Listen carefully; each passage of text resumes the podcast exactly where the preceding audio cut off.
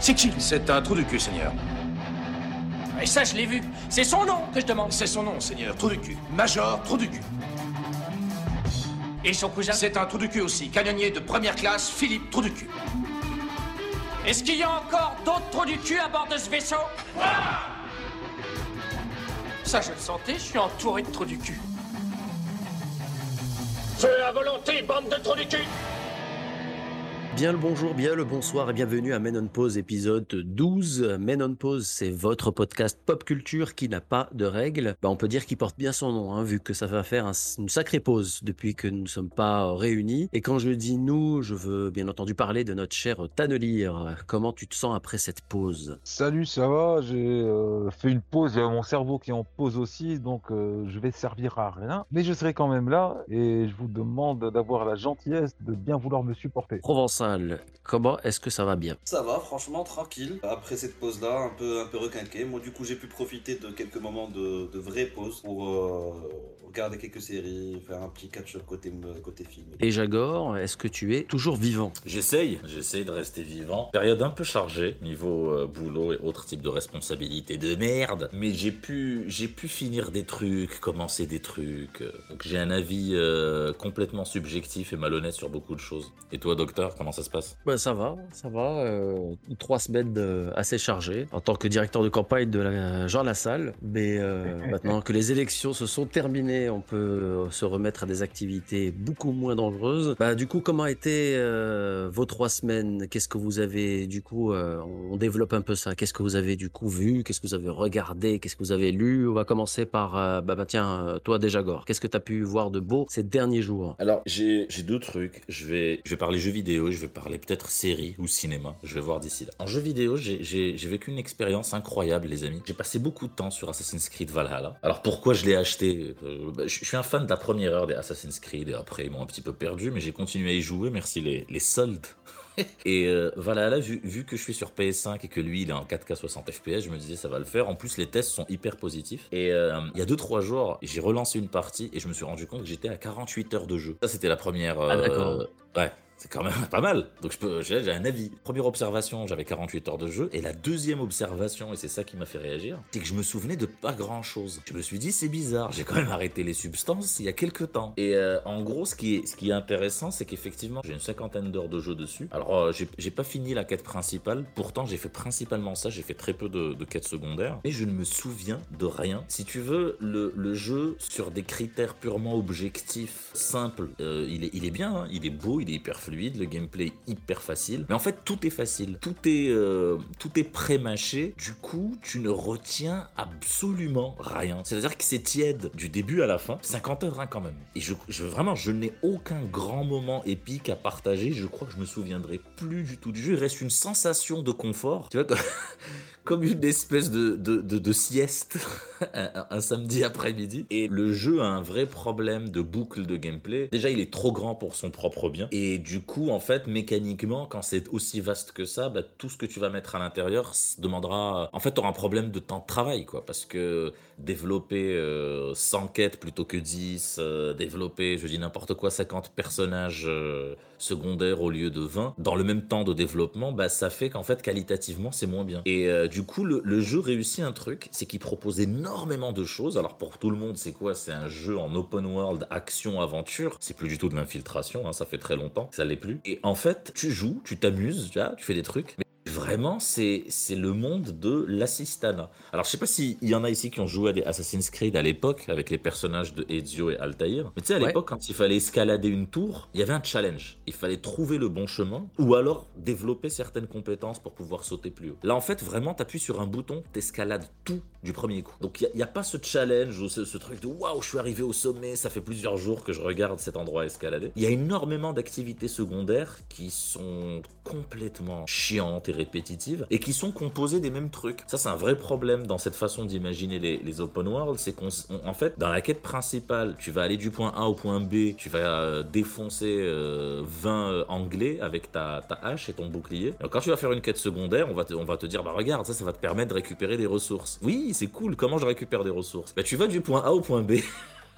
et tu défonces des vins anglais avec ta hachette. Et même s'il y a énormément de choses, alors ça c'est un vrai problème et je vais pas en reparler, tout le monde le sait, tout le monde en a parlé, des, des fameuses maps Ubisoft qu'on te remplit au mètre carré de plein d'indicateurs. Le, le jeu est très ennuyant et en fait du coup ça génère un gros regret parce qu'il est hyper beau. La, direction artistique est vraiment très belle. Il y a des moments magnifiques quand le soleil se couche et tout. Du coup, ça invite en fait à l'aventure et à l'exploration. Mais t'en as pas. Tu peux aller explorer, tu... mais la qualité des, des PNJ secondaires, on est quand même dans un monde largement post The Witcher 3, post même Cyberpunk, hein, malgré ses problèmes au lancement, post Red Dead Redemption 2. C'est fou en fait de se dire on peut faire quelque chose et mettre autant de d'efforts et d'énergie sur euh, le visuel, sur la direction artistique, sur la quantité d'armes. Euh, le jeu a un côté roleplay, je trouve que c'est un bon exemple. Alors, tu as des arbres de compétences. Traditionnellement, euh, là, je, pense à Provençal qui est, qui est, qui friand des, jeux de rôle qui sont charnus. En principe, tout l'intérêt d'un jeu de rôle, c'est de faire un, un run avec un type de personnage,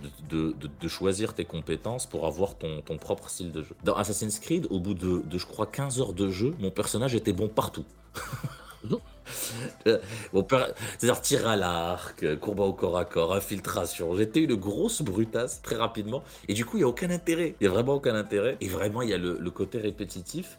Et, vraiment, moi j'ai essayé, vraiment, je me suis dit, je vais pas me faire avoir par les quêtes secondaires. Wallah, je vais faire du, tout droit quête principale. C'est pas possible. Tu passes ton temps à cheval, sachant que ton cheval, il a un mode GPS où tu fais plus rien. Il se déplace tout seul en suivant une ligne. Et donc tu vas à l'endroit, ça fait une cinématique, t'as un mec qui te parle, euh, tu dois aller chercher un truc et plus ou moins tu vas passer par les toits si tu veux pas qu'on te voit ou tu vas défoncer tout le monde si tu as envie qu'on te voit. Et en fait, le, ce qui est intéressant, c'est, vraiment, je trouve qu'au-delà même du secteur du jeu vidéo, il y a peut-être ce, problème qui est plus fréquent dans la créativité de manière générale, quel que soit le métier, qui consiste à dire qu'est-ce qui marche ailleurs de le récupérer. Ça peut être une bonne méthode, mais le problème c'est que en fait, on récupère la surface. Il y a par exemple euh, les événements aléatoires. Tu te balades quelque part et t'as euh, un gros méchant qui va venir te casser la gueule. Et ce méchant, il va rester tant que tu le tues pas. Alors tu fais, c'est pas mal. Ça, ça rappelle les jeux Shadow of War et Shadow of Mordor où t'avais les orques qui pouvaient se souvenir de toi. Sauf que là, le gars se souvient pas spécialement de toi. Qu'en fait, il est bloqué dans une zone. Il a pas vraiment une vie, euh, une vie virtuelle à côté. Et du coup, je dirais, pour moi, Assassin's Creed, le Valhalla, c'est un super jeu pour débutants. C'est-à-dire que quelqu'un qui a, qui a jamais fait d'open world, euh, qui, a, qui est pas un gros joueur de jeu, qui est pas un gros joueur, il va s'éclater. Il va s'éclater parce que le gameplay est ultra accessible. Ultra accessible. Manana, qui, qui est pas du tout dans ce type de jeu, elle a chopé la manette, elle a escaladé deux tours, elle s'est baladée à cheval. Bah, le gameplay, il est hyper facile. Mais du coup, tu t'ennuies. Ouais, de l'ennui bizarre, tu sais. Comme l'ennui en, en cours de, de maths au collège, si le prof est pas bon. Et t'as des trucs qui se passent. Et tu sais que c'est des trucs compliqués, où il y a, y a- y a quelque chose, tu vois. Mais c'est vraiment dommage, c'est vraiment dommage. C'est- pas un mauvais jeu. Je suis très surpris par les notes qu'il a eu quand même, parce qu'il a vraiment des notes de 80%, 85%. Franchement, c'est du riz blanc. Tu vois, quand t'es en phase régime, tu fais riz blanc, blanc de poulet. C'est la même sensation, sauf que là, c'est pas très bon pour la santé. Et vraiment, voilà, moi ce que je retiens, c'est cette sensation de regarder le compteur et de dire 50 heures de jeu, et je me souviens de rien. Alors que t'as des jeux, ils font 6 heures, ils te marquent toute une vie. 50 heures, 50 heures de jeu, les amis. Je sais pas, j'ai joué, c'était fun, je crois, à des moments. Mais mon cerveau, il a évacué tout ça, euh, beaucoup d'ennuis. Et du coup, je trouve ça un peu dommage. euh, Il y a ce truc qu'on retrouve, ça a le même goût. Je sais pas, je sais pas ce que vous en pensez, mais on retrouve ça non seulement dans beaucoup dans le jeu vidéo, beaucoup parfois dans le cinéma, les séries, coucou Netflix. Cette façon d'avoir l'impression que c'est un algorithme qui t'a fait le cahier de C'est c'est la même formule, quoi. D'ailleurs, c'est peut-être pas pour rien qu'il y a des rumeurs de rachat euh, maintenant. Chez Ubisoft, apparemment, il va, c'est les, c'est les prochains à être, à être rachetés. Et c'est c'est en cours, quoi. Parce qu'ils sont un peu en difficulté. Tu vois, le problème, c'est que c'est le cas d'une, je sais pas, d'un studio qui est resté enfermé dans une, euh, dans, dans- une formule qui, s- à son époque, euh, était super frais. Et que, tu vois, dans le premier Assassin's Creed, il y avait, il y avait, une, il y avait un vrai fraîcheur par rapport à la formule, ce côté un peu exploration, monde, ouvert, rentrer, tu vois, prendre son temps avec les quêtes annexes, d'être euh, complètement à l'intérieur d'un univers et d'un- et d'une ambiance et de prendre son temps et de l'explorer. Mais le problème, c'est que ça fait presque presque 20 ans qui ne font que juste remasteriser et étendre de plus en plus une carte sans en fait innover ou sans, tu vois, challenger leur propre formule, tu vois, et avancer. C'est la même chose. C'est entre le Assassin's Creed euh, du, euh, entre le premier Assassin's Creed et l'Assassin's Creed maintenant, et même, euh, tu vois, les, les, Far Cry et, les, et les Watch Dogs et compagnie. T'as l'impression qu'en fait toutes les toutes les équipes ont exactement le même algorithme, juste ils changent de skin et d'histoire. Mais sinon c'est vraiment le, le Netflix du jeu vidéo pour moi. C'est la même formule. C'est c'est ce côté aussi Marvel. euh, C'est tu, tu tu tombes sur une formule, tu changes un peu les quelques données, ouais. mais quelques paramètres et puis ça fait un nouveau jeu.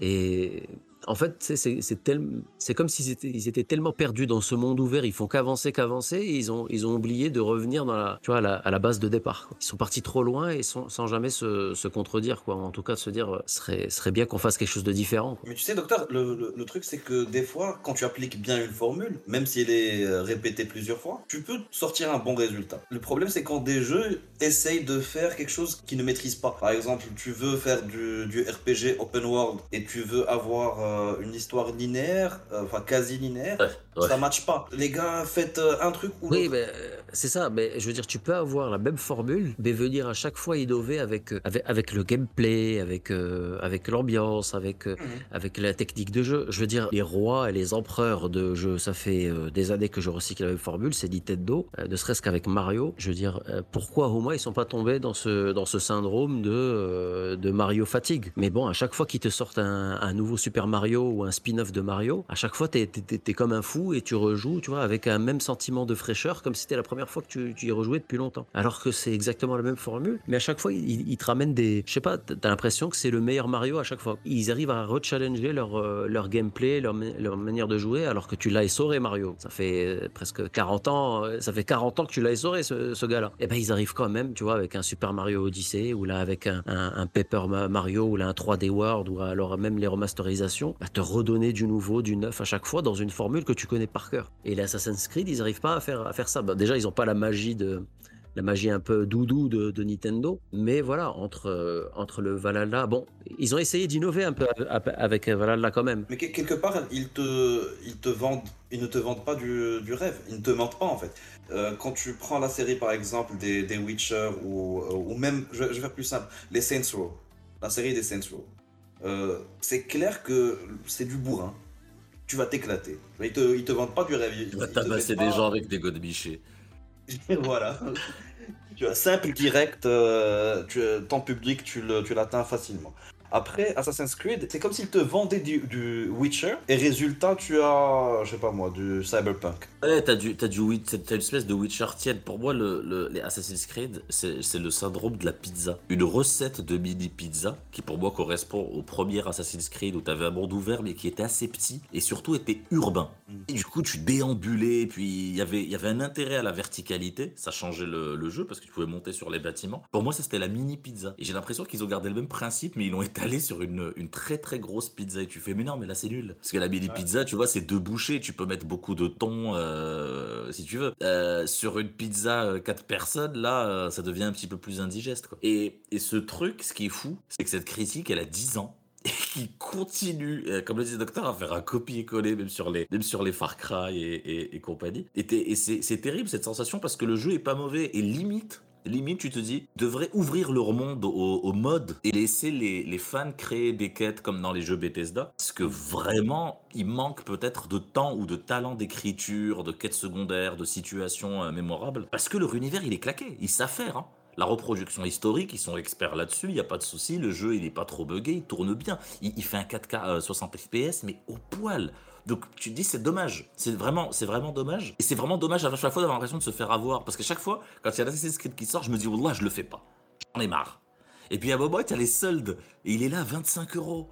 Et tu regardes les notes, et tu regardes des testeurs qui disent, eh, franchement, ils sont revenus vers la vieille recette. Les gars, ils sont revenus vers la vieille recette parce qu'avec ton personnage, tu peux t'asseoir sur un banc et, ne plus être visible. C'est ça qu'ils ont appelé revenir aux origines. Donc tu sens vraiment que c'est le jeu qui part de, documents PowerPoint. On a dit, bon, il faut proposer ça, il faut faire ça. Tu sais, euh, j'ai toujours eu une sorte de frustration ou genre, genre d'un rêve avec, euh, avec Assassin's Creed. Je pense qu'ils sont passés à côté d'inventer un genre. Ils auraient pu être les premiers, tu vois, a inventé le docu-fiction en jeu, vidéo. Quoi. Quand tu regardes une série, c'est comme, comme Vikings ou Rome ou euh, euh, n'importe quel biopic. Vois, Si si- s'ils avaient réussi à transformer Assassin's Creed en une sorte de, de Encarta avec des, avec des assassins, à la limite, ne, réinvente pas ta formule. Mais à chaque fois, fais-moi fais-moi découvrir ou fais-moi euh, apprendre des, détails sur une nouvelle civilisation, sur une nouvelle époque. Et, ils sont franchement passés à côté d'inventer le, tout premier genre de la docu-fiction et de peut-être d'inspirer d'autres personnes, tu vois, à créer des jeux vidéo où tu as à la fois une expérience vidéoludique, mais en plus une expérience, euh, tu vois, culture où tu apprends des choses sur, euh, sur l'histoire, sur des civilisations, etc. Moi,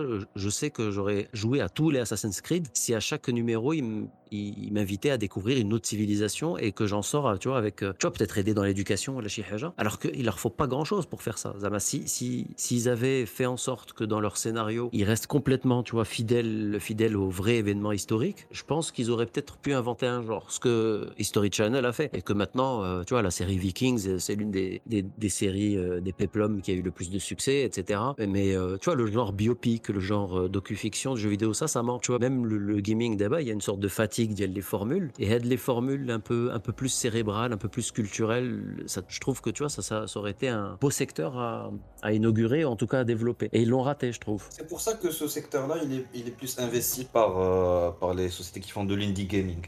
Et que ça a connu un succès énorme dans les, Bah, plateformes, euh, les plateformes Steam et, et je sais pas pour le reste, mais sur Steam, beaucoup beaucoup de ventes de jeux vidéo sont c'est pour des studios, euh, tu vois, des, des petits studios. Mais c'est dommage, tu vois, parce que euh, en tant qu'Ubisoft, tu as une force de frappe qui te permet peut-être, qui te permettait peut-être de, tu vois, de démocratiser le, tu vois, le, est- jeu vidéo un peu intellectuel et à la fois, tu vois, bourrin. Je suis d'accord avec le docteur. Ce qui est énervant, c'est qu'Ubisoft, ils ont des reins solides. Ils font quand même pas mal d'argent. Donc, euh, ils peuvent se permettre quand même de, de prendre un petit peu plus de, de risques ou en tout cas de faire des jeux avec un peu plus de personnalité. Euh, là, récemment, quand même, les gars, ce qu'ils ont sorti, c'est le Assassin's Creed Valhalla. C'est un Watch Dogs euh, Légion qui va pas jusqu'au bout de son concept parce que tu es censé recruter des personnages, mais la mort des personnages, tu as l'option euh, de ne pas la rendre définitive. Et puis en fait, ça change pas grand chose parce qu'ils ont pas réellement de backstory. Donc... Et ils ont sorti leur autre jeu, là, une espèce de Zelda-like, qui est une sorte de mode de Assassin's Creed Odyssey.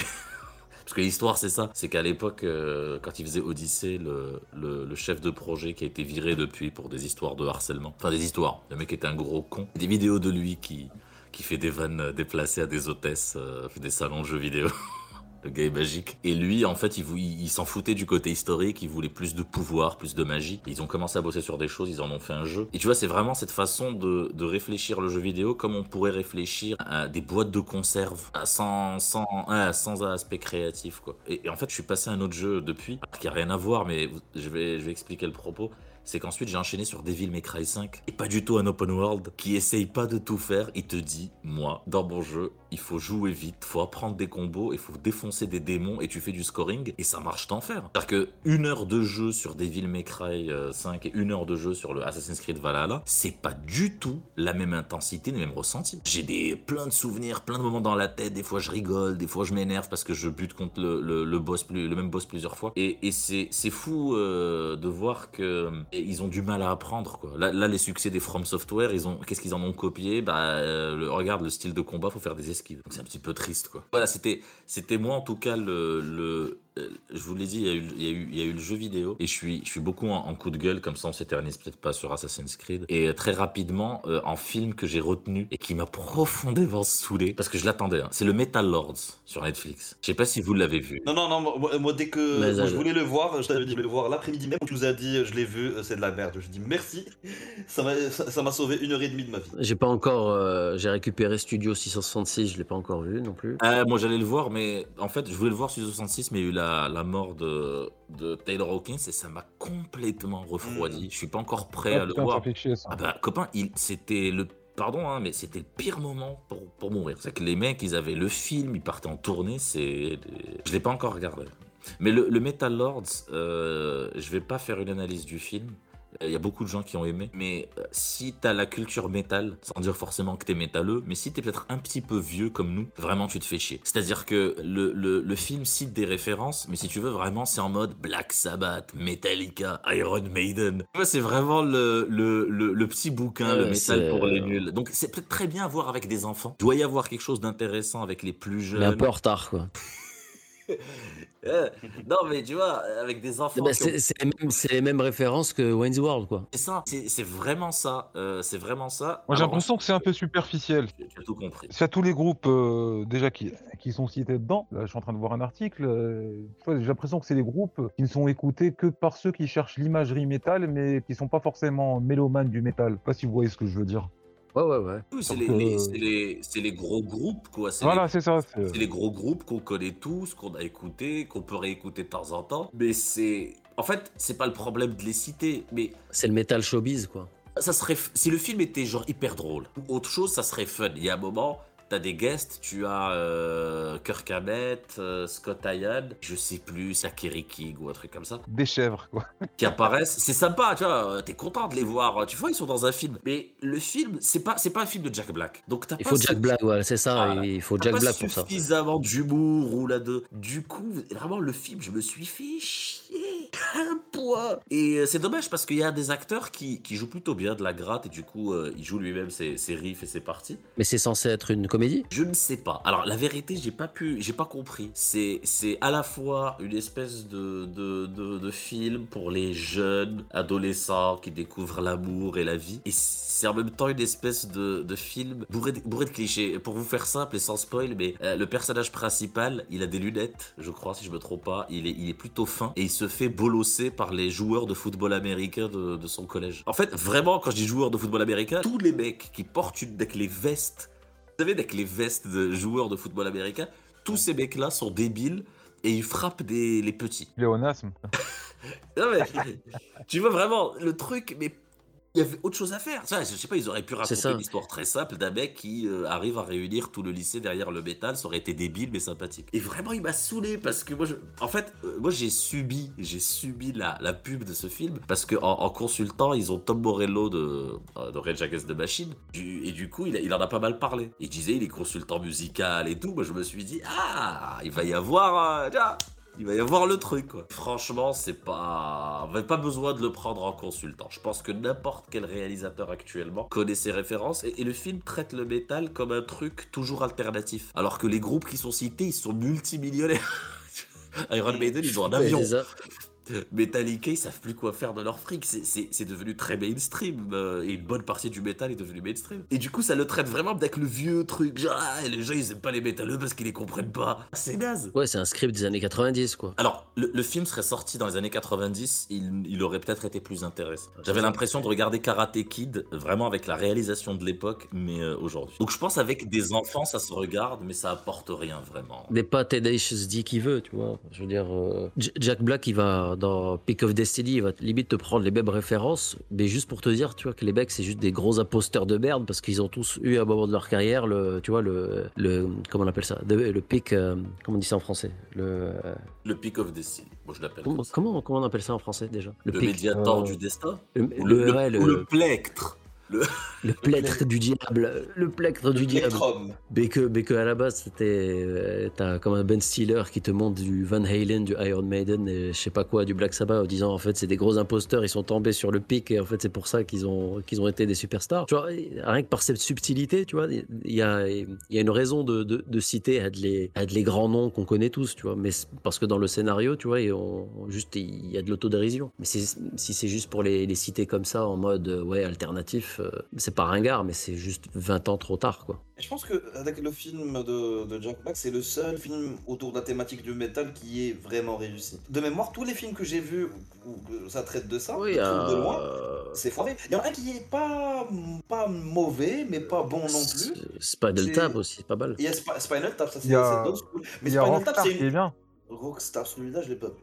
Tu veux dire School of Rock? School of Rock. School, School of Rock, j'ai vu. Rockstar, non. Rockstar, c'est avec qui Rockstar, c'est avec euh, Mark Wahlberg. C'est le truc inspiré de Judas Priest. Ah, je l'ai pas vu. De- Non, de mémoire, non. Moi, c'est un film, il est sorti il y, a, il y a- il y a 20 ans, un truc comme ça. Grosso modo, c'est en fait c'était un film. Je sais pas si vous connaissez un peu l'histoire de Judas Priest. Et... euh, Enfin, Ça s'est inspiré de l'histoire du Judas Priest, et plus précisément de comment il s'appelle euh, Tim Owens, parce que Tim Owens c'est le bon, c'est le chanteur qui avait rejoint Judas Priest euh, au milieu des années 90, quelques années après le départ de Rob Alford. C'était un fan, je, je sais plus s'il jouait ou pas dans un groupe de reprise. Et puis voilà, euh, il se retrouve donc du jour au lendemain, euh, chanteur euh, du groupe qui a posé les bases définitives du heavy metal et, et donc euh, le voilà propulsé au rang de star. Le film, ça s'inspire un peu de son histoire. Il y avait un bon, ça s'appelait pas Judas Priest dans le film. Pardon, Tim Owens, c'est pas celui qui, était dans...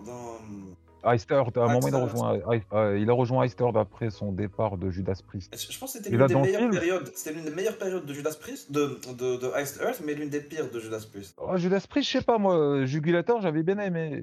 Le suivant, là, comment il s'appelle Je sais plus comment il s'appelle. Bon, Demolition, je crois. Demolition, C'est pas ouais, mauvais non plus, mais euh, ouais, c'était- pas dégueulasse. Moi, ce qui est marrant, euh, à titre personnel, j'avais découvert, euh, à l'époque, tu vois, je commençais à peine à écouter euh, du métal, quoi, j'étais ado. Et euh, je crois que mon premier album de Judas Priest, je crois que c'est Jugulator. Euh, j'avais découvert avec. Que peut-être que j'avais déjà écouté euh, Painkiller ou String for Vengeance comme ça, mais sans faire vraiment atten- attention. Donc, euh, c'est un peu comme Iron Maiden, je connaissais, mais j'avais déjà écouté, mais j'ai vraiment découvert avec Virtual Eleven et euh, Factor X ou X Factor, là, le- avec Blaze Bailey. Vois, j'ai pas le point de vue d'un ancien qui aurait connu ça dans les années 80 ou début 90. Enfin bref, pour en revenir au film, euh, moi c'est une histoire un peu de le, le gars qui adopte un peu la vie de rockstar, euh, sans aller dans, dans trop d'excès non plus, mais euh, ça chamboule un peu son quotidien. Après bon, j'ai pas trop envie de spoiler, mais euh, disons que c'est un film sympathique. Il y avait en plus euh, au niveau des acteurs, ceux qui jouaient le rôle des musiciens, déjà le, le- celui qui chantait à la place de Mark Wahlberg, parce que bon c'était du playback, et je crois que c'était Jeff Scott Soto qui chantait, et dans le groupe il y avait le fils de Bonham là, le Le batteur de Led Zeppelin. Jason Bonham, il y avait Zach Wild euh, qui jouait le rôle du guitariste, il y avait aussi le gars de Alter Bridge, euh, Euh, Kennedy. Miles, Miles Mi- ouais, il y avait Miles Kennedy. Enfin, euh, je sais qu'il y avait des, enfin, d'autres, musiciens assez connus, je crois. Enfin, bon, de mémoire, il y avait Zach Wild, il y avait le fils de Bonham, et je sais que c'est Jeff Scott Soto qui chantait. Ça, c'est pas mal. C'est, un film qui mérite d'être vu. Ah, Genre, c'est pas le meilleur film de tous les temps, mais, mais il est sympa, franchement. Noté. M- Moi, comme film qui traite du métal, il y avait. Enfin, il y en a. il y a- C'est un film français. Il était pas top, mais pas mauvais non plus. C'est Pop De Redemption. Astier Ouais, d'Astier. Exactement. Il est Alexandre sympathique. Astier. Il y a le Il y a même la meuf. Doré. euh, Julien Doré. Il y a même la meuf qui a joué la Dame du Lac dans Camelot. Il y a le comédien Ya- Yacine qui est pas mal. En fait, le film, il est pas euh, exceptionnel. Il y a Jonathan Cohen dedans aussi. Euh, c'est un groupe de, de métal qui allait se produire dans, dans Hellfest et euh, genre dernière, euh, dernier, dernier concert ensemble et tout.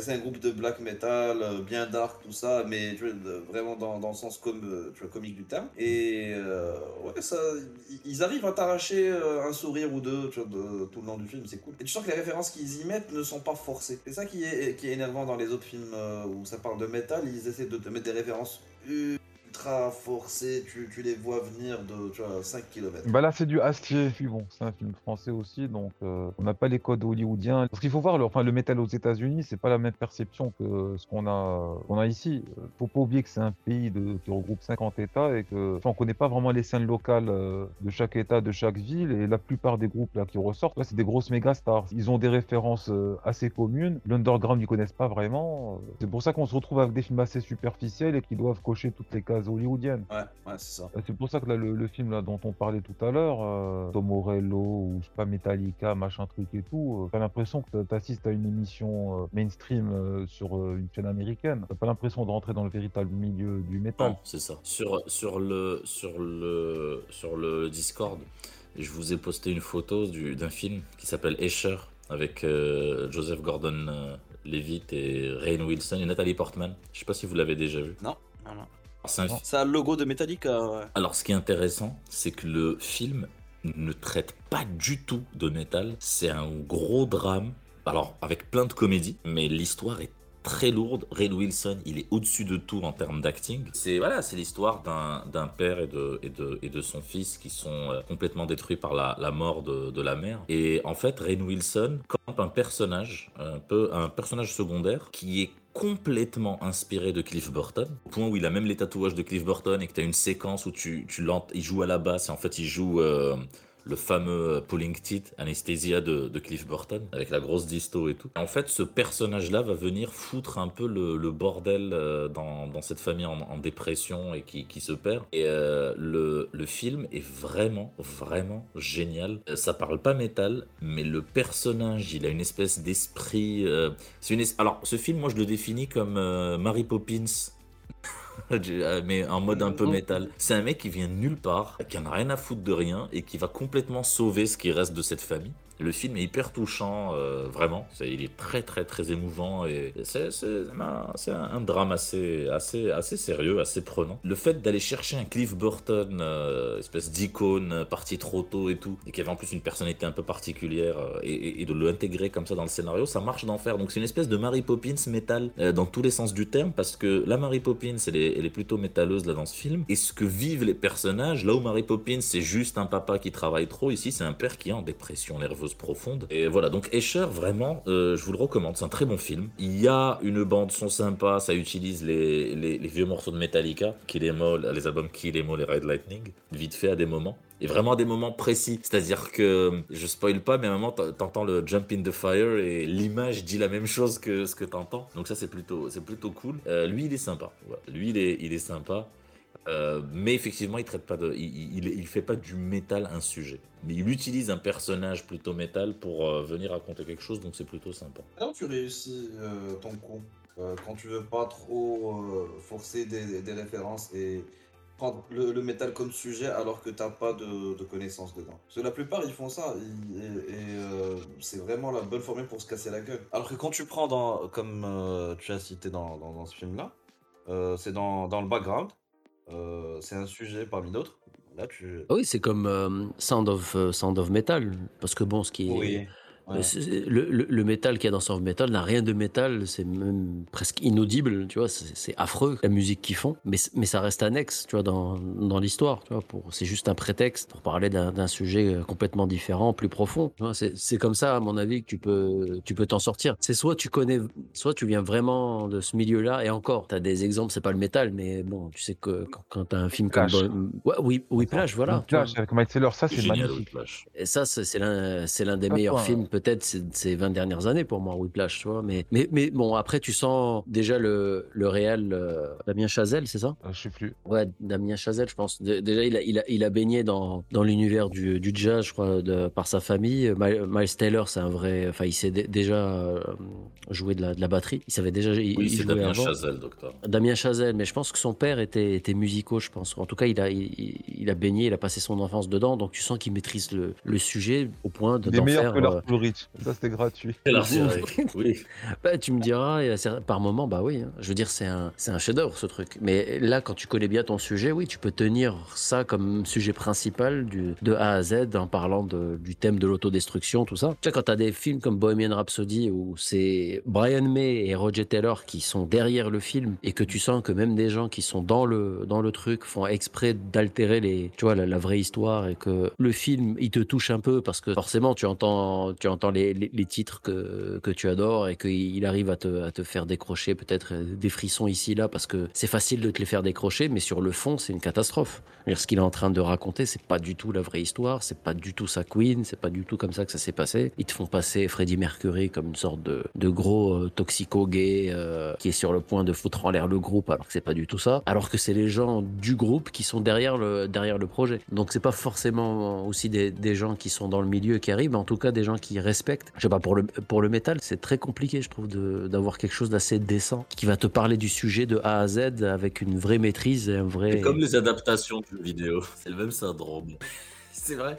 Au point où elles deviennent des références culturelles dans le métal. Tout à l'heure, vous parlez de Spinal Tap. Spinal Tap a influencé le, le hard rock et le métal. Ouais, mais c'est ça. Mais ce qui est bizarre, c'est que le métal, pour l'instant, les, les, les films qui les plus réussis, c'est généralement des comédies. quoi. Oui, complètement. Et vous, vous avez vu des choses, lu des choses, volé des choses? Donc, ouais, tu disais, docteur, les quatre épisodes de, de Moon Knight aussi? Ouais, les quatre épisodes de Moon Knight, euh, je pense qu'on développera ça euh, dans quelques semaines quand on fera l'épisode spécial dessus, une fois que les deux épisodes seront sortis. Mais bon, Et Première impression, tu t'attends tu t'attends à ce que ça soit euh, un, au final une bonne série C'est-à-dire ça va dépendre des, des deux, des deux prochains épisodes Non, je pense pas. ou ratage dès maintenant? Non, je pense pas. C'est le problème, c'est que Moon Knight, tu sais, c'est c'est comme quand tu prends un bon burger, tu prends une, une bonne bouchée, tu te dis tiens, ça a l'air sympa, et puis eh, tu rentres à l'intérieur du de la farce et que en fait c'est insipide et c'est basique quoi. C'est c'est retombé dans les. Bon, je je sais pas ce qu'ils vont faire pour les deux derniers épisodes, mais voilà, c'est à la- c'est tu regardes le premier épisode de Moon Knight, tu te dis ah bah tiens, c'est intéressant. Je veux dire, euh, j'aimerais bien qu'il continue sur cette voie-là parce que là, pour le coup, il y a une vraie direction, il y a quelque chose de. Le, point fort de, de jusqu'à présent, sans spoiler, c'est que pour l'instant, tu me dis pas que c'est Marvel. J'ai complètement oublié Marvel. C'est-à-dire que je, suis en train de voir une série qui, pour moi, ne me fait penser. Il n'y a aucune référence, ni aucune anecdote, ni aucun. Ils essayent de, de lier aucun, aucun point au MCU. Donc euh, ça, c'est pas mal. Au moins, tu regardes quelque chose de frais. Bon, frais avec des codes réutilisés. Mais à aucun moment tu te dis bon euh, encore un truc Marvel. C'est quelque chose de complètement indépendant en termes de scénario. Après on verra comment ils vont recoller les points forcément fait dernier épisode. Mais après tu vois tu as la formule euh, forcément euh, Disney qui revient au galop. Il a fallu pas moins de deux épisodes pour remettre un peu la formule Disney alors qu'il tenait quelque chose d'assez intéressant au début je trouve. Je suis pas désaccord ce que ce que tu en penses, sans spoiler et forcément sans développer. Mais voilà, le premier épisode, j'étais plutôt hypé.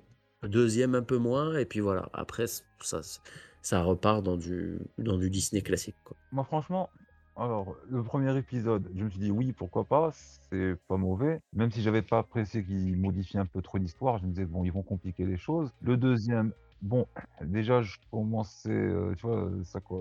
J'étais déjà moins hypé. Euh, le troisième, euh, j'ai essayé de le voir deux fois. euh, et comme euh, le jeu de mots qu'on a fait en off tout à l'heure, là, c'était pas Moon Knight, c'était Good Night, quoi. Je me suis endormi deux fois. Et euh, ce qui me fait un peu chier avec ça, c'est que après Captain America, enfin, pa- pardon, Winter Soldier, euh, Loki et euh, WandaVision WandaVision, voilà, j'ai l'impression qu'ils sont tombés dans un nouveau travers. C'est que, à force de vouloir se trouver une identité, une, profondeur, euh, un certain sérieux, une sorte de, tu vois, une fausse qualité d'écriture ou je ne sais quoi, euh, ils sont en train, pour- enfin pour moi, de, de faire un peu de la merde en voulant être absolument originaux ou euh, intello. Et ils- j'ai l'impression qu'ils se mettent un peu les bâtons dans les roues en se forçant à faire quelque chose euh, qu'ils ne savent pas comment faire. Voilà, je veux dire, euh, pour l'instant, au niveau de toutes ces séries, WandaVision, j'ai bien aimé globalement. Et le- en fait, c'est le seul qui s'en sort Euh, plutôt pas mal euh, avec du recul. hein. Pour moi, c'est Loki en fait.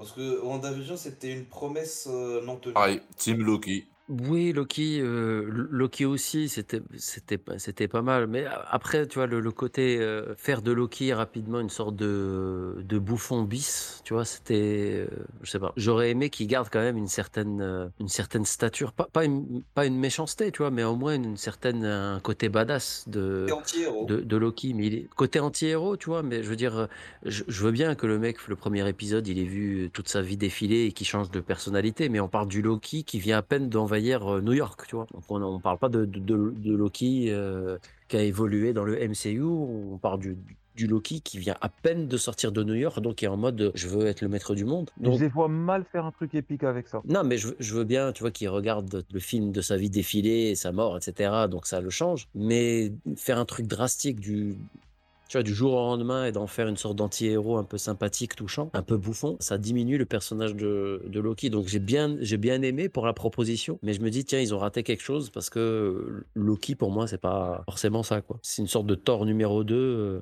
enfin ce qu'ils ont fait de Thor euh, avec Ragnarok quoi.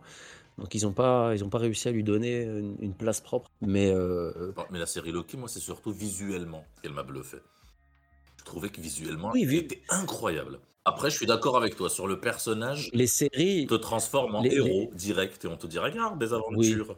C'est ça la Disneyification de, de Loki.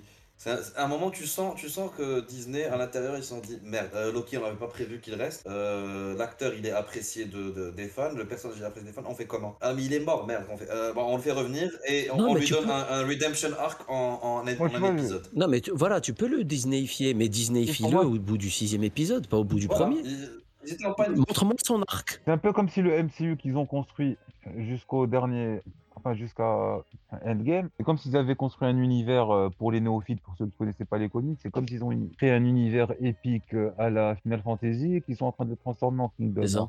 Je, tu vois, là, là, je, je vois pas ce qu'ils sont en train de réessayer de, de, de reconstruire. J'ai l'impression qu'ils, en fait, qu'ils n'ont pas Disneyfié le truc, mais qu'ils sont en train de Netflixer le, quelque chose qui était cohérent, un univers qu'ils ont mis presque 10 ans à construire. Et là, j'ai l'impression qu'ils sont en train de, tu vois, d'en d'en faire des confettis ou de la monnaie. Ils sont juste en train de faire des séquences, euh, tu sais, comme le, la cinématique d'intro de Tekken, tu vois, qui te présente tous les personnages. Ils sont en train juste de faire des séquences d'in- d'intro des personnages des New Avengers plus tard. Euh, je veux dire, c'est même, euh, même dans les communiqués de Moon Knight, il te dit retrouver Moon Knight dans les séries et plus tard dans les films Marvel. hein. Ils ne font que poser leurs pions, donc sans prendre trop, trop de risques pour la phase, euh, la phase 4 et 5. quoi. Et donc, du coup, et comme ils savent pas trop, j'ai l'impression qu'ils savent pas trop où est-ce qu'ils veulent aller, ou en tout cas, ils sont encore en train en cours d'écriture. Donc ils peuvent pas se permettre trop de risques narratifs. Tu vois, d'emmener les personnages un peu trop loin ou avoir des décisions très tranchées. Donc, euh, tu vois, ça fait un peu du surplace, ça fait, ça teste certaines choses, mais sans aller trop loin, de manière ensuite à pouvoir, euh, je sais pas, tu vois, les, les- les rassembler autour du- d'une équipe et ensuite là de prendre des décisions. C'est toujours le problème des séries Disney du MCU. Par exemple, WandaVision, si vous vous souvenez, euh, on était hyper hypé jusqu'au milieu de la série. Et puis la fin prend pas beaucoup de risques. Et c'est souvent comme ça, c'est-à-dire que il y a des aventures qui se passent au milieu, mais limite ce qui compte, ça va être la, la scène post-générique du dernier épisode.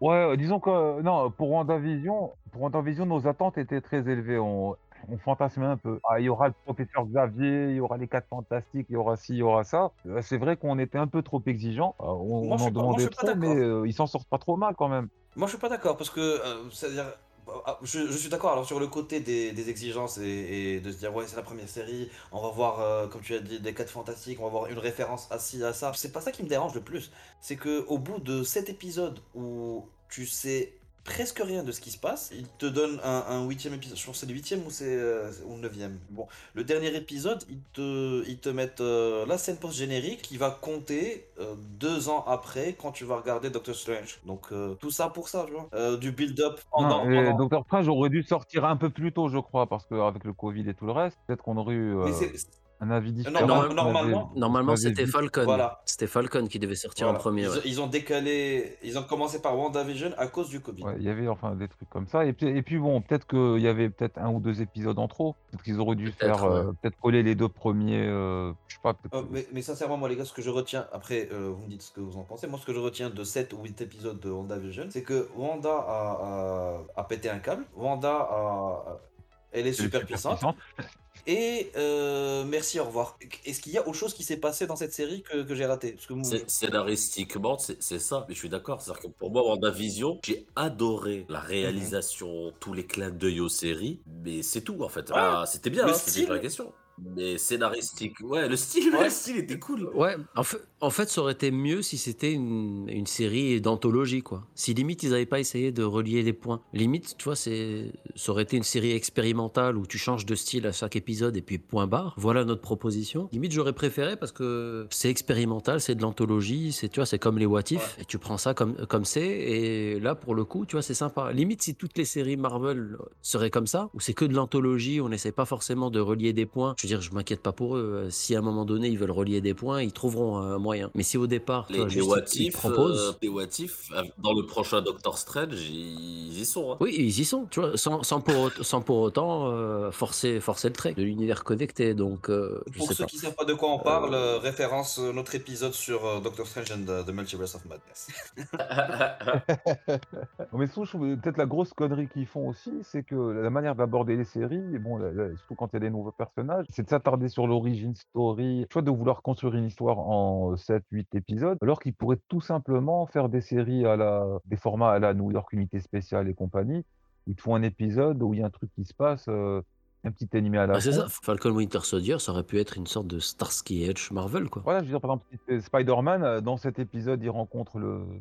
Pas, il se bat contre euh, tiens, le rhino, vite fait. euh, je sais pas, et en même temps, tu développes une histoire en fond, mais euh, qui est un- une histoire qui évolue à la fois progressivement au fil des épisodes et des saisons, et en même temps des épisodes avec le- leur propre petit arc, comme, euh, enfin, comme la plupart des séries euh, qu'on avait avant. Et ça, je pense que vu le potentiel qu'ils ont, tout le baissière qu'ils ont, ils ont, peu, ils ont pas besoin de faire un film hollywoodien pour chaque euh, petite histoire à la con, parce que parfois, c'est pas consistant. Là, par exemple, quand tu prends Spider-Man, tu as des centaines de personnages qui ont été créés euh, entre 1962 et aujourd'hui, quoi, 60 ans. euh, il y a largement de quoi faire euh, une excellente série qui se développerait doucement. Surtout qu'ils ont un, un acteur assez jeune, ils ont de quoi faire. Et, et c'est pas le seul personnage avec lequel ils peuvent faire des séries routinières. Mais tu as raison. Peut-être se contenter de faire des films avec euh, les Avengers, les X-Men, euh, les Fantastic Four, des choses comme ça. Et... Bah c'est ça. Moi, moi, franchement, je pensais que Loki, je pensais vraiment que Loki, ça allait être une sorte de Sliders, quoi. Je pensais vraiment que Loki, ça allait être un épisode euh, Loki per- perdu dans des mondes parallèles, Et que, tu vois, chaque épisode, il se retrouve euh, dans un autre multivers, il vit des aventures et il le, il quitte et il passe. J'aurais vraiment kiffé ça. Vraiment un Sliders en mode Loki, j'aurais préféré. Ils auraient pu, ils auraient pu avoir prendre les mêmes séries avec le même contenu et question de placement, ça aurait donné un meilleur résultat. Donc je m'explique. Imaginez si WandaVision, euh, avec le même contenu, c'est-à-dire on change absolument rien à la série, se passe un moment où dans, tu, tu regardes par exemple Doctor Strange et euh, il te montre Wanda qui pète un câble et que Doctor Strange se ramène et la sort un peu de, de, de son trip, de sa torpeur et tout. Et il la ramène, euh, tu vois, dans, entre guillemets, dans, dans, dans le monde des vivants. Et euh, ce qui se passe pendant qu'elle est en transe, c'est WandaVision. Et, là- et là, ils te le mettent sur Disney+.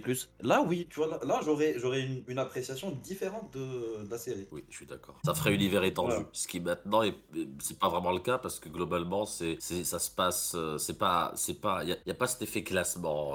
Après, la vérité, pour pas, pour pas juste les critiquer, ils savent faire d'excellents épisodes. Les, séries Disney, au milieu des séries, t'as des épisodes claqués. Le, le, le quatrième épisode là de, de Good Night, il est, il est, il est Il stupéfiant. est, il est starbé. Il est ouf. Alors que franchement, les- il y a, il y a un épisode avant, je me suis fait chier. L'épisode 3, il est chiant. Le quatrième, il est assez starbé. Et surtout, la fin du quatrième, tu te dis, mais ça- qu'est-ce qui se passe? C'est là où je suis d'accord. ouais, Vraiment, c'est premier, premier, premier épisode, tu te dis ah intéressant. Deuxième épisode, euh, deuxième épisode, tu te dis allez, on va- voyons voir ce que ça va donner. Troisième épisode, tu dors. Quatrième épisode, il te, il te remonte ton intérêt un peu. Moi, moi, justement, par exemple, tu vois, le troisième épisode, euh, vu que je me suis endormi deux fois, j'ai pas envie de le finir et j'ai pas envie de voir le. Ouais. C'est ça ce que je trouve dégueulasse. C'est ça un peu. Et attends, ça m'est arrivé avec le premier épisode de Loki, Winter Soldier. euh, je me suis vraiment forcé pour le finir. Et c'est, tu vois, c'est ça un peu ce que je reproche Ouais, aux mais c'est ça, c'est- que, tu vois, j'ai de plus en plus de mal à m'attendre à quoi que ce soit. c'est trop rapide, quoi. C'est-à-dire que entre le premier épisode où tu, tu vois, où as le dieu égyptien qui est, qui est traité comme un, comme un élément maléfique, cauchemardesque, où tu peux même pas croiser son regard, et le troisième, il, il- il manquait plus que lui donner une pomme, tu vois, genre au, au dieu, quoi. Je veux dire, c'est,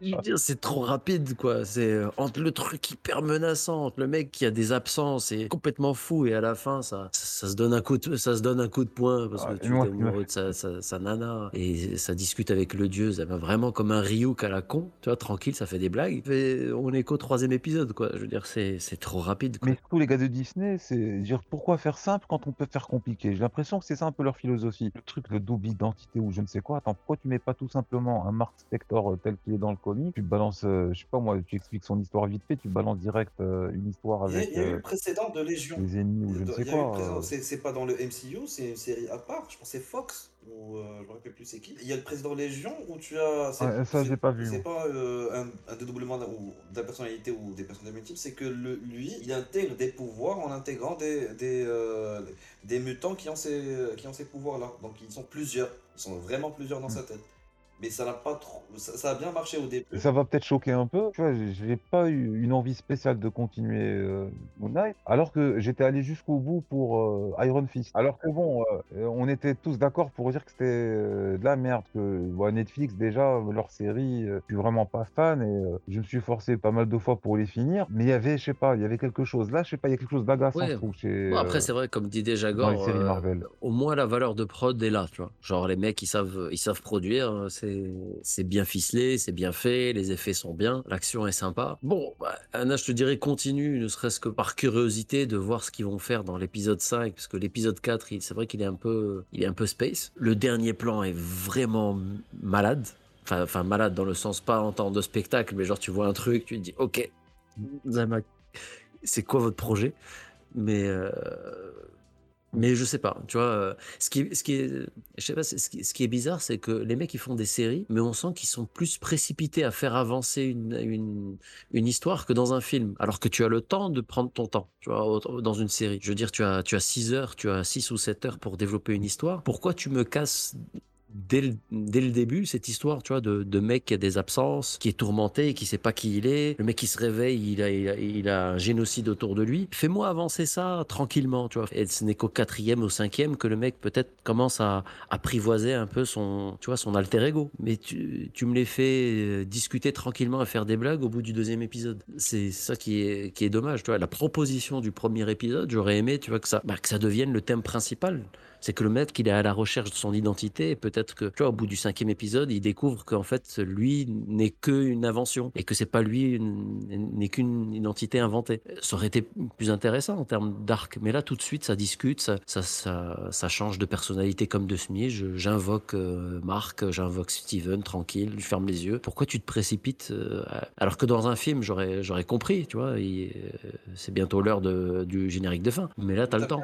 Donc, Ah, euh, T'as t'as bien décrit la chose. Les séries Marvel euh, du MCU n'ont jamais été rien d'autre qu'un film euh, découpé et prolongé pour, euh, pour donner une série de 6 ou 7 épisodes. Normalement, ce genre de truc, ça tient dans un film C'est ça, de c'est- une heure et demie max. Au lieu de, au lieu de développer les- le potentiel d'un film, tu ne fais qu'un film et tu le prolonges. Voilà, c'est ça. C'est là où, par exemple, vous vous rappelez, parfois, moi, je critique assez, je critiquais assez souvent Netflix pour leur format standard de 13 épisodes, etc. Je disais que 13 épisodes, c'est dommage de devoir s'adapter aux 13 épisodes parce que parfois, on a envie de faire euh, plus court ou bien plus long. Peut-être que l'histoire nécessite que 8 épisodes, peut-être qu'elle nécessiterait 16 pour être bien. Et sur la saison 2 de Daredevil, ils avaient plus ou moins divisé la saison en deux vrai. parties. La partie Punisher et la partie Electra. Ça, j'avais trouvé ça assez sympa parce qu'à la fois c'était assez consistant. On en restait presque, presque sur notre fin. Voilà, là je me dis que t'es pas obligé de mettre trop d'éléments. Euh, Parfois, il faut savoir faire traîner, il faut mettre des, éléments de la vie quotidienne. On n'est pas obligé de faire que dans spectaculaire.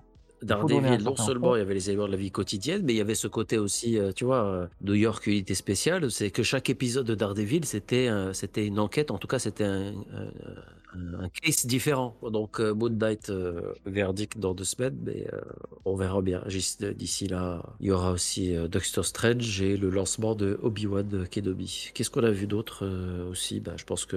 Et les 1h30 restantes de Doctor Strange, Voilà. pour être plus précis. C'est ça, c'est ça, les 1h30. Donc, euh, bon, bah, on, va, on, va, on va conclure ce- cet épisode euh, toujours dans le côté freestyle et, quotidien. Si vous avez une reco à, placer, euh, ce, serait, ce serait quel type de reco? Livre, bouquin ou ce que vous voulez Moi, j'en j'en aurais deux. Euh, quand je me suis en mode, euh, en mode ramadan, c'est. euh, chaque, ramadan, je, prends deux ou trois jeux euh, où je me mets à fond dedans. Là, ce que j'ai fait, j'ai repris deux jeux qui m'ont particulièrement marqué Hollow Knight et Civilization 6. Alors, Hollow Knight, c'est une sorte de, jeu de plateforme Metroidvania slash roguelite, assez avec un personnage assez attachant. La difficulté, elle est bien dosée. Ce qui t'attire dans ce jeu, c'est que tu arrives à progresser. la difficulté du jeu augmente avec euh, ta progression aussi. Et euh, l'histoire, qui est généralement secondaire dans ce genre de, dans genre de jeu, arrive à t'intéresser bizarrement. Le monde est assez bien foutu. Il te donne pas beaucoup de détails sur ce qui se passe en, en- en background. Il te donne juste des petites, euh, des petites fenêtres de discussion ou d'histoire euh, en 3-4 lignes à chaque fois que tu, tu découvres un endroit, un endroit nouveau. Et bizarrement, tu te sens investi dans, dans le truc. Euh, c'est le genre de jeu où euh, tu peux facilement tu prendre la manette et ne pas lâcher euh, deux, deux ou trois heures après. Sinon, côté, côté plus, plus fun, t'as Civilization 6. Là, j'y ai déjà joué il y a, il y a longtemps, mais euh, là, je l'ai repris en mode euh, online. Vous savez, les gars, si vous avez, si vous avez envie de perdre un pote, Mmh. avec lui à Civilization, tu vas voir euh, à un moment. euh, je pense que vous avez le, type de, victoire qu'il peut y avoir dans Civilization. Tu as la victoire diplomatique, tu as la victoire euh, scientifique, culturelle et tout. Et tu as la victoire euh, basique que tout le monde cherche, la victoire militaire. C'est-à-dire tu défonces tout le monde. Mais quand, quand vous êtes plusieurs et que tu as ton pote qui joue, qui joue aussi et il se met à, pactiser avec quelqu'un d'autre pour te, pour te défoncer dès, la première demi-heure de jeu, ouais, ça, renforce les amitiés, on va dire. T'as- des potes qui te font des coups de pute à, à, à, à trois- Ils attendent même pas que tu, tu aies le dos tourné, tu vois. Trois tours et ils te, ils te, ils te lâchent toute leur armée euh, contre toi alors qu'ils ont d'autres ennemis. Bah moi, comme euh, recommandation, il y a un film, tu vois, c'est vraiment pas le genre de truc euh, que je suis habitué à regarder. Ça s'appelle Permis de tromper. C'est un film argentin sorti euh, peut-être il y a 4-5 ans, un truc comme ça. Voilà, c'est, euh, tu vois, un jeune couple euh, qui sont en train de tout marche bien, ils s'aiment et tout. Et euh, disons que sur euh, un malentendu pendant une discussion, une petite connerie, euh, disons qu'il part sur une blague qui se concrétise, et là, ça part totalement en couille. C'est un film complètement barré, avec, tu vois, des codes qu'on n'est pas habitué à voir. Il y a beaucoup de liberté dans, je sais pas, dans l'écriture, dans... C'est assez inattendu, je veux dire, c'est très frais. J'ai pas envie de spoiler, mais vraiment, je dirais, l'histoire peut. Donc c'est assez banal, mais euh, la manière dont c'est fait, il y a beaucoup de situations what the fuck, euh, des comportements à la con. Tu vois, ça change vraiment. C'est un peu, le petit sentiment sympa qu'on a quand on regarde un film euh, espagnol ou coréen avec une ambiance et des codes auxquels on est peu habitué. Il y a ça. Donc, je crois que c'est permis de tromper de Ariel Winograd, sorti en 2016, je crois. Donc, euh, un film argentin, euh, une comédie vraiment sympathique. Ok. Déjà, Gore, tu as, tu as une reco? Euh, si j'ai une roco, euh, oh putain, c'est compliqué en ce moment de trouver des trucs où dire les gens regardez-les. Non, j'ai une bonne surprise peut-être.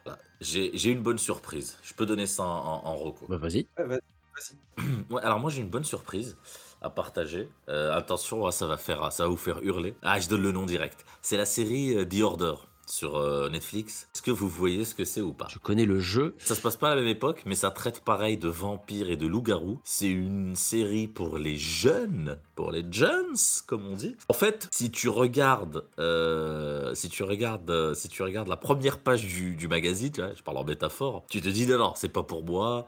C'est vraiment très jeune. C'est franchement, euh, c'est fait avec tellement de légèreté et tellement de second degré que du coup ça se consomme hyper bien. C'est une histoire de vampires et de loups-garous et ça évite tous les, tous les écueils à la, Twilight. Alors ça reste très très public jeune, hein, c'est très histoire d'adolescent, histoire d'amour, mais il y a beaucoup d'humour. Il y, a- beaucoup d'humour, il y a beaucoup de conscience de, de soi. Franchement, c'est disponible sur Netflix. Euh, ça passe tout seul. Donc, euh, pour ceux qui auraient envie de regarder un truc avec des, loups-garous, avec des bonnes idées de réalisation parfois, ça va chercher du côté du vieux cinéma horrifique et tout, avec les, les ombres et, tout ça, pour éviter en plus les, CGI dégueulasses. The Order, ça passe tout seul, voilà. C'est un peu la série de la honte, mais qui est, euh, qui est de meilleure qualité qu'il n'y paraît. Voilà. Donc The Order sur Netflix, euh, ça c'est comme des chips de bonne qualité, ouais. Quant à moi, euh, j'ai pas regardé euh, grand chose. Par contre, on change pas une équipe qui gagne. On parlait de, des, franchises qui arrivent pas à se réinventer. J'ai donné des petits sous encore à, Nintendo parce que je me suis mis au pass de circuit additionnel sur Mario Kart Deluxe. Et donc, euh, pour ceux. Pour ceux qui savent pas, en fait, c'est c'est le jeu Super Mario 8 sur, euh, sur Switch. Et ils ont lancé un DLC avec. euh, bon, c'est plein de. C'est une cinquantaine de circuits qui vont débarquer euh, petit à petit. Et ils ont remasterisé, en fait, tous les circuits de leur ancien jeu euh, Mario Kart sur toutes les plateformes. Donc, en fait, tu as les, as les circuits de Nintendo 64, tu as les circuits de Super Nintendo, de Wii, de Game Boy euh, Advance, de, de DS. Et ils ont redesigné tout ça. Et en te proposant, voilà, un pass de circuit additionnel. Franchement, ça m'a. Je, je suis, je suis le premier à être, à être dégoûté à quel point Nintendo arrive à. Comment, comment ils arrivent à faire, tu sais pas. Comment ils, ils arrivent à chaque fois à s'en mettre plein les poches sur quelque chose qui, qui sur une formule qui existe. Mais c'est, mais Ah, c'est incroyable. Mais tu vois, j'ai pris, j'ai pris l'abonnement rien que pour ça. Et puis, euh, et puis voilà quoi. C'est, ça va être des, des, des mois et des mois de, de DLC qui vont. Ils en ont 48 de, de circuits C'est une additionnels. sorte de season pass. C'est une sorte de season pass en fait. Tu payes, euh, tu payes une fois, mais, mais en fait c'est inclus dans dans l'abonnement Switch Online et les packs additionnels. Et tu prends les, les circuits additionnels et tu et tu les auras jusqu'à fin 2023 en fait. Tous les deux mois, tous les trois mois, tu as des nouveaux circuits qui qui débarquent. Franchement, c'est que Ah. C'est- Ah, Ah oui, non, mais ils sont forts, ils sont forts. Et ils arrivent à t'entuber comme ça, mais c'est que du bonheur, quoi. Je veux dire, euh, voilà, Mario Kart Deluxe, euh, en ce moment, c'est. euh, Je joue avec mon gosse. euh, Moi, je joue toujours à, la- à Mario Kart 64 et à Double Dash sur GameCube, qui est mon préféré perso. Tu vois, je m'en lasse pas. Là, tu me dis qu'il y a une nouvelle version, j'ai forcément envie d'y jouer. Ah oui, oui, mais je veux dire, ils sont, Ah. ils sont généreux. Et, et tu, les- tu les as tous, tu vois. t'as- Moi, le jeu que j'avais le plus joué de ma vie, je pense, j'ai j'ai des centaines de- d'heures de nuit blanche sur Mario Kart 64, je pense. Bah, c'est marrant de retrouver certains circuits de Mario Kart 64, mais complètement remasterisés. Euh, D'ailleurs, et j'y joue encore, mais sur le sur l'émulateur euh, N64 de Switch. Parce qu'avec euh, avec euh, l'abonnement Switch Online, tu as l'émulateur Super Nintendo, euh, N64 et NES. Bien sûr, pas avec tous les jeux. Les jeux arrivent au compte-compte, bien sûr, aide les salopards. Non, franchement, c'est super inventif de, de réutiliser tous les circuits de, sur 20 générations de Mario Kart et de, le- et de les remasteriser de- pour en faire euh, tu vois, une nouvelle vie à Super Mario 8. C'est super ingénieux euh, et voilà, tu donnes le fric et tu, et tu kiffes. Quoi. Ouais, c'est vrai que c'est. euh, Moi, par exemple, moi qui, enfin, moi qui ai aucun abonnement, que ce soit sur console, télé ou quoi que ce soit, je suis contre l'idée. Tu vois, par exemple, Nintendo là, avec ça, euh, moi, ça me fait un peu réfléchir. Je vais pas Les dire que je vais m'abonner, mais euh, Ils arrivent à impacter ta délire. là, ça me, fait, ça me fait réfléchir, quoi. Ils sont forts, les leur mecs. plan hein. marketing, le document, il s'appelait Ouais. Tannelier. On a un fan euh, au Maroc, mais il prend pas d'abonnement chez nous. On doit le faire tomber. Opération Tannelier. Oh, mais je vais trouver un moyen pour y jouer gratos. Tu as battu le système. Non, mais ils sont vraiment forts parce que euh, moi, la dernière fois, on, je sais pas, on, on était passé euh, dans un centre commercial à Rabat. Il y avait un truc de jeu avec des. euh, euh, moi, je disais, putain, c'est moche, ça ressemble trop à des appareils. On dirait un truc de test dans une usine ou je ne sais quoi. Et euh, je on disait que, tu vois, ces dernières années, les jeux vidéo, ça n'a plus. C'est un design un peu trop froid. et euh, Nintendo, ils ont gardé cette approche de. qui rappelle un peu le jouet. Exemple, Mario Kart, ils ont sorti le. Le home, cir- quoi, le home circuit. ou le, le live home circuit où ils avaient sorti les trucs en C'est génial, c'est génial. ça. euh, juste avant et c'est magnifique Et tu vois même les couleurs les consoles les euh, ils ont cette approche où tu vois il y a, il y a un- il y a un côté euh, certains trouveraient gamin mais tu vois c'est au contraire je trouve qu'il y a une espèce de joie une C'est leur côté, héritage, tu vois, c'est leur- les jeux les fabricants de jouets. avec les autres. euh, Voilà, justement, tu as dit tout à l'heure que tu joues avec ton fils. Est-ce que tu ferais ça, je sais pas moi, euh, est-ce qu'il y a un jeu qui propose ça sur euh, les autres consoles? Impossible, impossible. Non, mais enfin, si, It Takes Two, It Takes Two, je, je le joue avec mon fils aussi. Mais It Takes Two, It Takes Two a, un- a